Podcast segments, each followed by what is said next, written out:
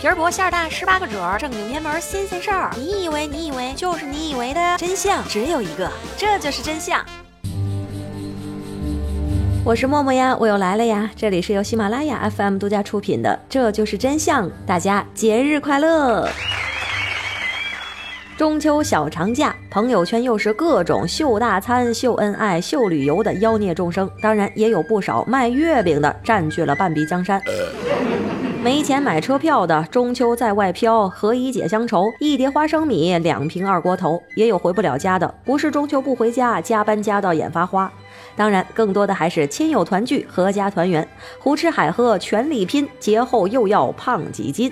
今天值此中秋佳节之际，默默陪你聊一聊中秋节的那些事儿。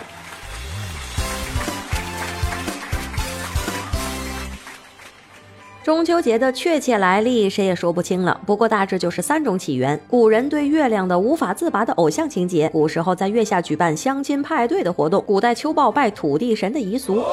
总之，中秋之夜，明月当空，清辉洒满大地，人们把月圆当作团圆的象征，把八月十五作为亲人团聚的日子。嗯，咱们的中秋节可是受到法律保护的呢。国家非常重视非物质文化遗产的保护。二零零六年五月二十日，中秋民俗经国务院批准，列入第一批国家级非物质文化遗产名录。哇中秋节的昵称有许多：八月半、八月节、月夕秋节、中秋节、女主节、追月节、玩月节、拜月节、女儿节、团圆节。正确。中秋佳节，咱都干嘛呢？当然就是赏花、赏月、赏秋香。应该是阖家团圆，把酒赏月。赏月自然会有中秋标配月饼上桌。耶！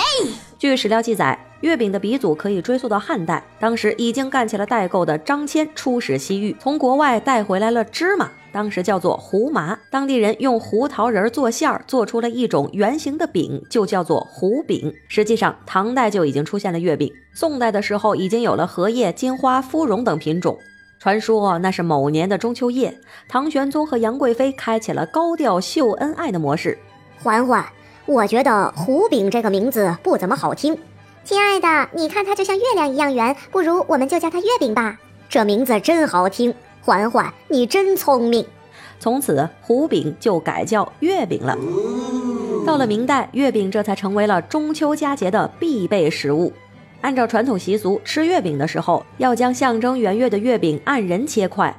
每人一份，没有回家来的亲人，家长要把属于他的那一份月饼认真的保存起来，待到他回来的时候再来品尝，才算圆满。月饼界曾经掀起过一场封疆大战，五仁月饼应该滚出月饼界吗？抗议！支持的人说，这五仁月饼里面红绿丝、肥油渣。冰糖颗粒还硌牙，这就是黑暗料理嘛？其实月饼界还有更奇葩的，什么腐乳月饼、卤肉月饼、韭菜月饼、巧克力香辣牛肉月饼。我勒个去！不断创新的中国人呐，你懂的。不过你很有可能是没有吃到正牌的馅料。国家质检总局和中国国家标准化委员会颁布的月饼标准明确规定，使用核桃仁、杏仁、橄榄仁、瓜子仁、芝麻仁，至少这五种主要材料加工成馅的月饼，才能称之为五仁月饼。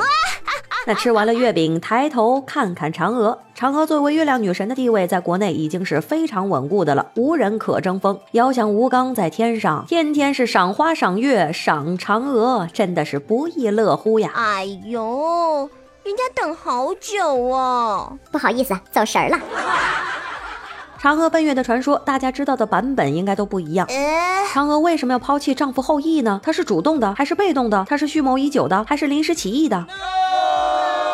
后羿有可能是一个婚内出轨的渣男，嫦娥有可能只是一个被小三入侵破坏了家庭的可怜女人。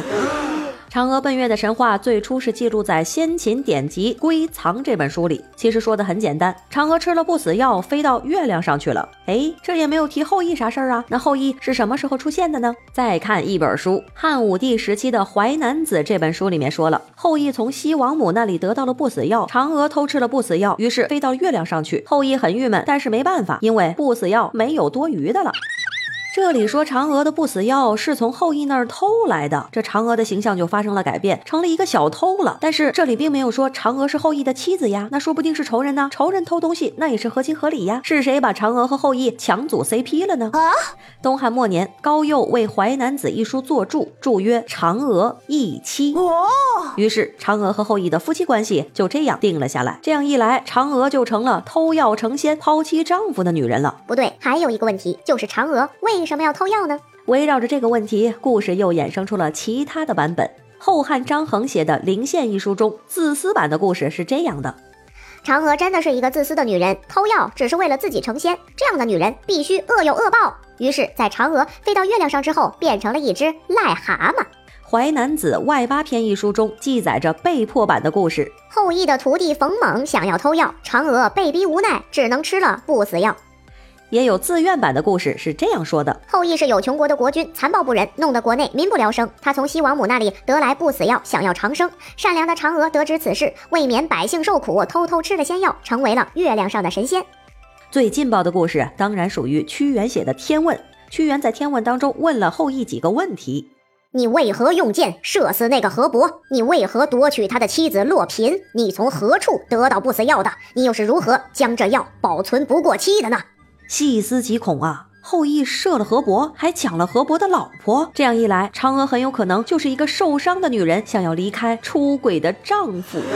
好啦，无论是什么版本，现在的中秋节都是我们寄托一份对阖家团圆的美好愿景。不论是亲朋好友的把酒言欢，还是月饼市场的触底反弹，今夜都是一个团圆夜。年年岁岁月相似，岁岁年年情不同。今天就到这里，下期不见不散，爱你们哟！中秋快乐，嗯。